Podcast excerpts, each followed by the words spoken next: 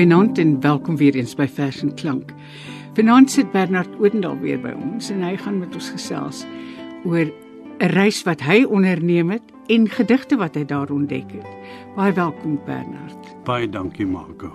Ja, tydens die reis het ek 'n klomp digbundels gelees en dit het toe my opgeval hoe sterk aanwesig die tema van reis of van oorseese verblywe van Afrikaanssprekendes daarin voorkom.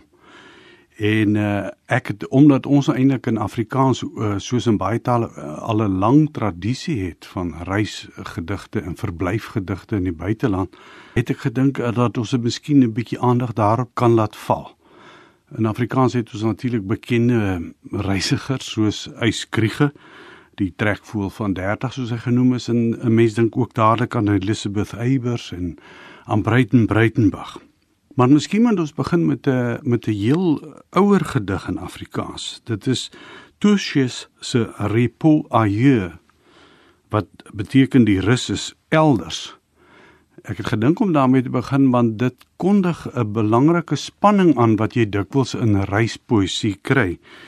Aan die een kant die fascinasie met uh, die opwindende eksotiese van die nuwe en aan die ander kant die verlange na die vertroude en die onthoude. Repos ailleurs. In die eensame veld staan 'n tentjie klein. En daarnaas in die skemering skuif die ligtende trein. Ek sien in die tentjie deur die oop gordyn 'n tafel met bordjies en glasies fyn wat sag in die lig van die kersie skyn. En ek dink was ek net in die tentjie klein. Ek sou tog so gelukkig sein. Naas die eensame tent staan 'n meisie klein, in stomme bewondering van die ligtende trein. Sy sien my geniet my glansende wyn en kostelike maal by elektriese skyn. En ek raai die gedagte van die meisie klein. Ag, was ek maar net in die vrolike trein ek sou tog oor so gelukkig sein. Jonah Heinbeats is 'n uh, Afrikaanse digter wat ewe bekend is as Eyskriege in Breitenberg as iemand wat baie oor reis dig. Een van haar digbundels was die wat ek gelees het, die bundel se naam is Index. Het in 2016 verskyn en daarin is ook weer 'n hele paar reisgedigte die anatomie van reis. Elke digter het 'n indeks, 'n plattegrond of kaart. In elke stad is daar 'n kathedraal, 'n kerkhof, bushaltes, soms 'n hawe, hotelle en ander merkers vir die besoeker voor 'n monument van 'n vryheidsvegter, insurgent of ter dood veroordeelde bekend. Elke bundel het 'n inhoudsopgawe met verse oor die liefde of die dood. Selfs ongeskryfde verse, 'n stilpunt, word die subte of die ondergrond wat die reisiger nog mag neem. Vereers wagtend by 'n bushalte of taksihalte op pad na 'n baken, immer op pad tussen hier en daar. Partykeer is die reis vooruit beplan met kupons oorhandig aan 'n gids.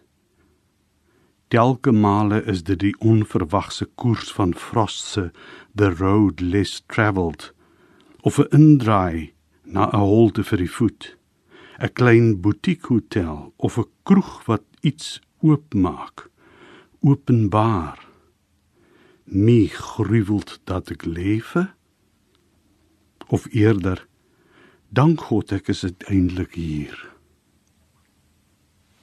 Reis of migreer gaan onvermydelik ook gepaard met afskeidname. Mens moet afskeid neem van plekke en mense as jy gaan reis. En dit kan soms 'n uh, baie moeilike ervaring wees. Hilda Smits vertolk iets daarvan in haar bundel Die bome reusagtig soos ons was wat ook verlede jaar verskyn het. Dis 'n ongetitelde gedig. Toe die vliegtyg lig, die grond minder raak en minder raak, die halfdonker ons oorval soos 'n skip wat die water breek sonder 'n kaptein sien ek ma haar bakkie 'n rooi stofstreep trek oor die land. Die grond minder raak en minder raak. Die engine brul soos 'n miljoen hartseer hane word ons so lig soos vierhoutjies krimp sy tot 'n spikkel. Behalwe vir haar groot hande hulle waai en huil soos wolwe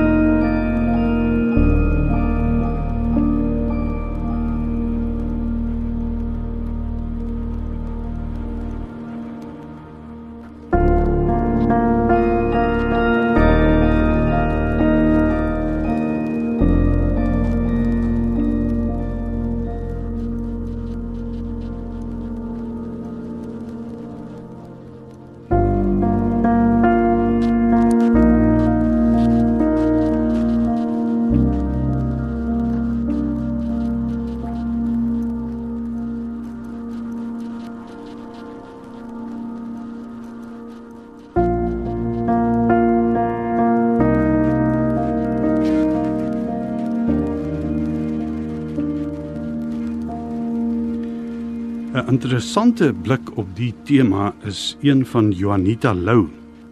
Dit bied sy in 'n drieluik van gedigte uit haar bundel in die grot van die Sibbele wat ook in 2016 verskyn het.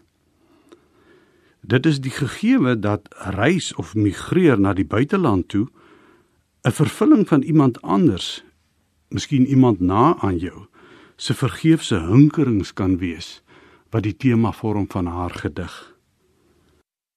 Die reeks heet Tas. 1. My pa praat deur die oop venster met my ma wat langs die motor loop, tas in die hand. Haar mond 'n dun streep. Sy kyk stip voor haar uit asof sy weet waarheen sy stap.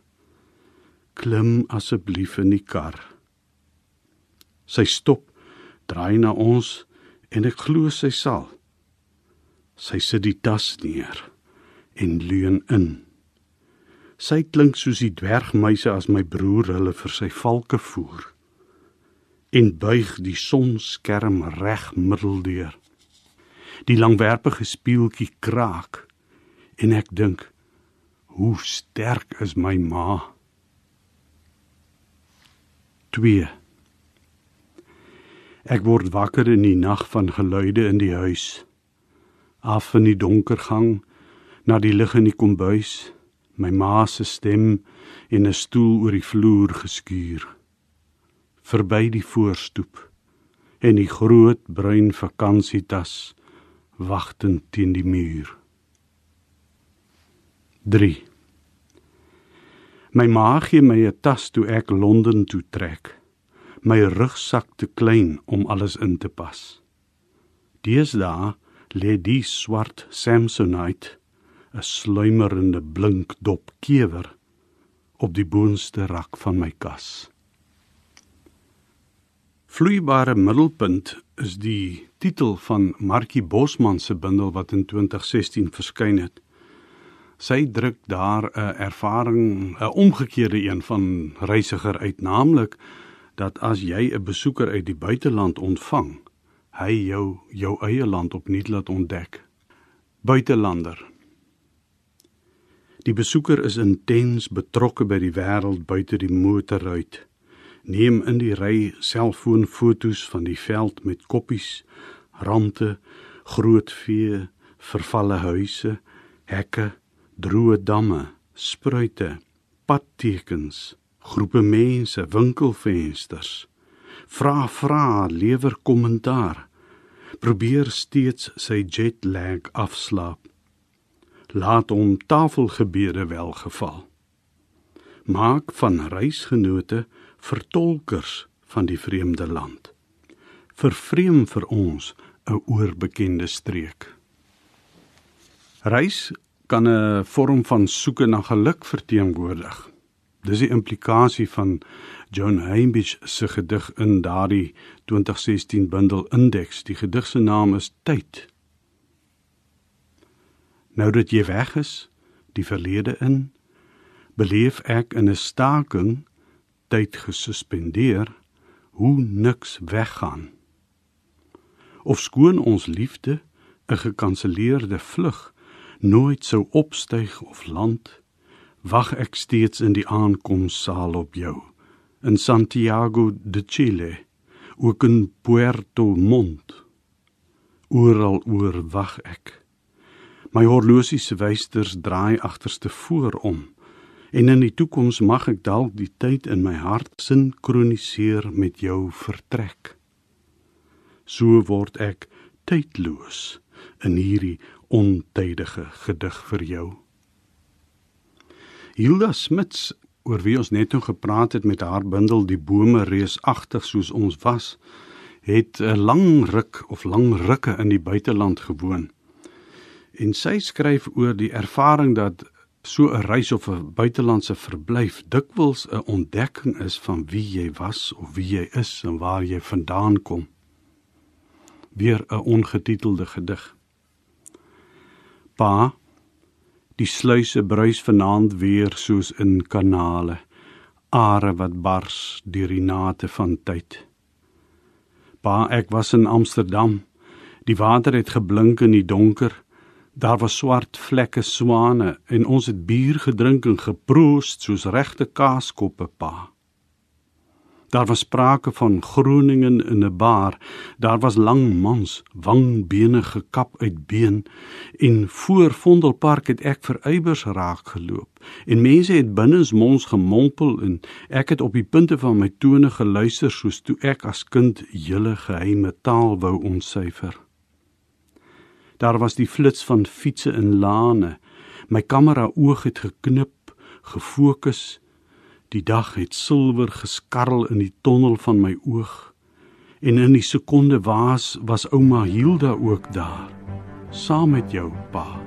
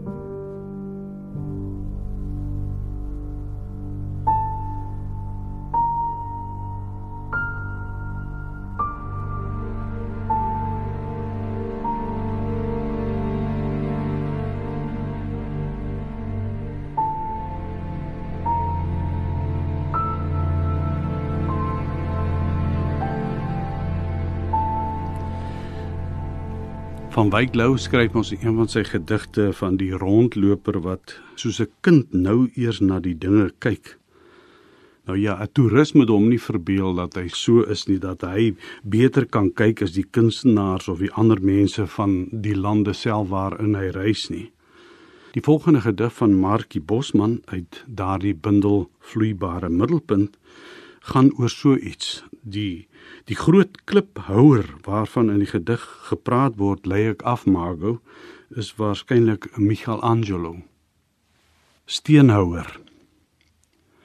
Kamera gereed, soek die toerus deur die venster van die verkoelde bus nog hoopvol na die ontwykende perfekte skoot van sipresse wat teen 'n goue heuwel opmarseer na 'n huis met 'n terrakotta dak om tog iets op te som van die oorvloed van die streek in sy stede 'n pand iets soos die gladde klip in die handpalm van die wit marmerbeeld of dalk 'n steen met buitelmerke. Sy onthou dat sy gelees het hoe die groot kliphouer as kind sy vingers laat gly het oor die stad se mure om die lewe daarin te voel trill. Of een met groen vlekke soos die donker bome van die Boboli tuin. In roospink dalk die marmer van die kerk van die heilige Maria van die blomme of met die kleur van heuning en ryp graan soos die vlegsel van Simonetta Vespucci en die krulle van Sandro met die kuiltjie in die ken of met 'n glans soos die van die androgene figure liggend in die kapel van die Medici. Nee in hierdie land is geen kieselharde kern nie en die kragte vloei deur iets so senuwees. Uit bruin vesting dorpies versprei oor die dun ruggraat van die berge na die setels van elke ou hertogdom. Maar laat die gedagtes nou eers met rus. Voor doem reeds 'n toring op met die kleur wat sy uit 'n waterverfblik onthou as burnt sienna Sy sal nie probeer om die jaarlikse dol drif en gekonkel van die palio te pyl nie en nie luister na die geprewel van die nonne klein donker en Filippyns waarskynlik voor die oorblyfsels van die heilige Katarina nie. Sy sal in 'n elegante winkeltjie 'n roospink serp gaan koop en teen die hitte wat vroeg opslaan uit die kuie van die plein 'n bier bestel. Sy bly toerus. Ilse van Staden woon sedert 2012 in Queensland, Australië. In 'n nuwe bundel van haar met die titel Waar die oog van stil word, het ook in 2016 verskyn. Daarin is 'n gedig oor aardverkenners, iemand soos Charles Darwin. Bou jou skip.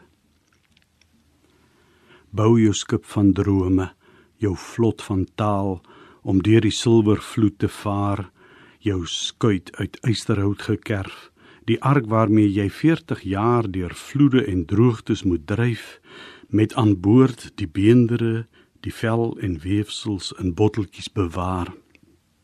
Gerugte van eenhorings, fenikse en selekant, drake en dinosourusse, basilisk en narwaltand bou jou boot van beenwit woorde. Laat sak jou hoek vir die droomvis wat jy van nou af daagliks op moet dis. Oorseese besoeke of verblywe maak die terugkeer na jou land, na jou vaderland soms 'n baie sterk emosionele belewenis. Etienne ter Blanche vertolk iets dergeliks in sy bundel by die nag se wit kant in, ook van 2016. Die gedig se naam is Die Eilande. Waarom voel 'n mens so beweeg? Die kajuit druis botstil. Ons vlieg oor Mykonos en Iriaklon, die see van Kreta, die oop oseaan. Deur onder pakke Sirius wolkie styf teen-een. Die landskappe is beenderig soos 'n foto van die maan. Tripoli skuif nader. Die Sahara skuif nader. Die huis kom nader. In jou gemoed iewers vandaan swel iets. Is dit geskiedkundig, onvervals of nog 'n kitsch moderne traan? Of dalk die soute herinnering aan jou eerste oseaan? Mm -hmm.